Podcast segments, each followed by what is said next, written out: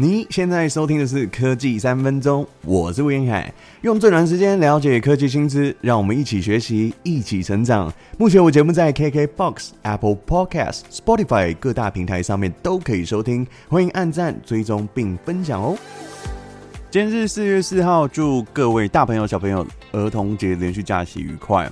几个重要的讯息跟大家分享，在四月份开始，北北基计程车上车的时候呢，基本费率是变成八十五元，夜间加成变成一百零五元。另外，桃园市政府宣布 U-Bike 前六十分钟免费，预估提升百分之十五的使用量。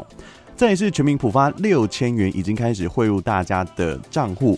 昨天开始的是三月三十一号的王道银行，这银行呢，因为客户数比较少，它总数只有八千多户，再加上用户在连假的时候可能会需要用到钱哦，所以官方的说法就是，呃，提早汇给大家。那随后公股银行八大行库就是台湾银行、土地银行、合作金库、第一银行、华南银行、彰化银行。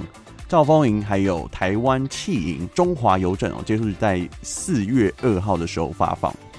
民营的部分，中信、玉山、台新还有永丰、兆丰银、合作金库都已经入账。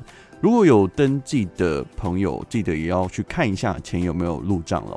另外，在连假期间，你们有规划出门旅游吗？还是被手机绑架呢？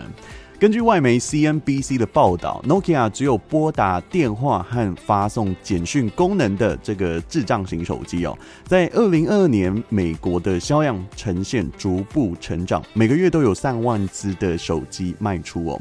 购买的对象不是老人家，而是年轻世代的呃 Z 世代族群哦。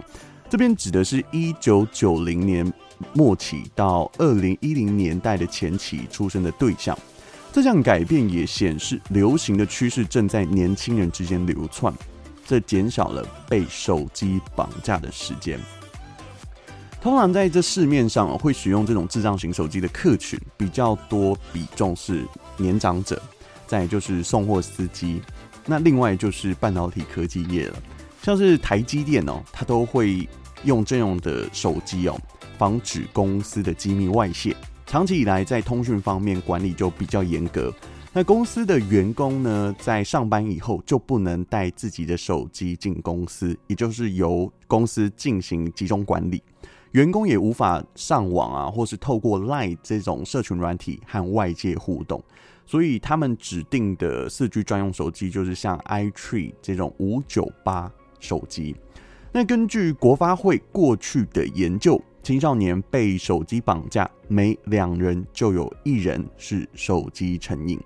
这份报告是在一百零八年持有手机民众数位机会调查，为了了解手机族最新的数位应用概况以及变动的情形，在一百零八年七月一号到七月五号的晚间进行电话访问的调查。